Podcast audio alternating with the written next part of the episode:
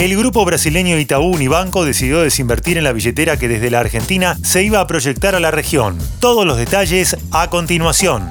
Soy Fernando Bolán y esto es Economía al Día, el podcast de El Cronista, el medio líder en economía, finanzas y negocios de la Argentina. Seguinos en nuestro canal de Spotify y escuchanos todas las mañanas.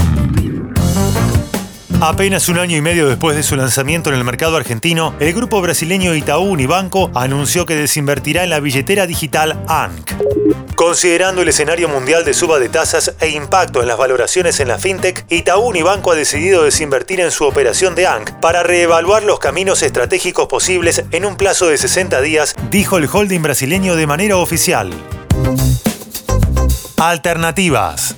Según pudo saber el cronista, en esos dos meses se buscarán otros inversores en la plataforma, pero no se descartan más alternativas, dado el adverso contexto que describió el controlante en el comunicado para retirarse de la operación. Itaú Unibanco comunicó oficialmente esta mañana la noticia a los 200 empleados de la fintech, en su mayoría profesionales de IT, las dificultades del contexto global en materia de tasas de interés y de la evaluación de las empresas fintech para detener su aporte a la firma. Podrían considerar la posibilidad de que los profesionales pasaran a prestar servicio en empresas del grupo en alguno de los ocho países de la región en donde actúan. Para su proyección regional, el contexto se ha vuelto hostil en materia de financiamiento, como lo muestra el reflujo del capital de riesgo de los proyectos de startup fintech que se registran en los últimos meses.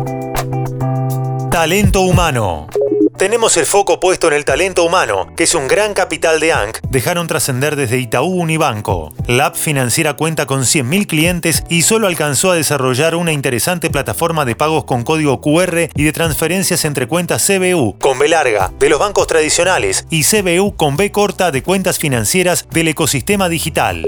Itaú Unibanco, banco líder de Latinoamérica con presencia en ocho países y más de 40 años en la Argentina, confirma su compromiso en la región, aseguró el breve comunicado. Desde el holding se recordó que la fintech no mantiene fondos de los clientes en sus cuentas, ya que meramente se ocupaban de intermediar en los pagos y transferencias. ANC había visto la luz hace un poco más de un año y medio, comandada por Leonardo Rubinstein, que venía de desempeñarse como CEO del unicornio argentino OLX. Se promovió entonces como un banco, pero más sencillo. Tenía aspiraciones de despliegue regional. En el arranque y de acuerdo al modelo de billetera digital en alza, se apuntaba a reunir las transferencias de un público con múltiples cuentas bancarias.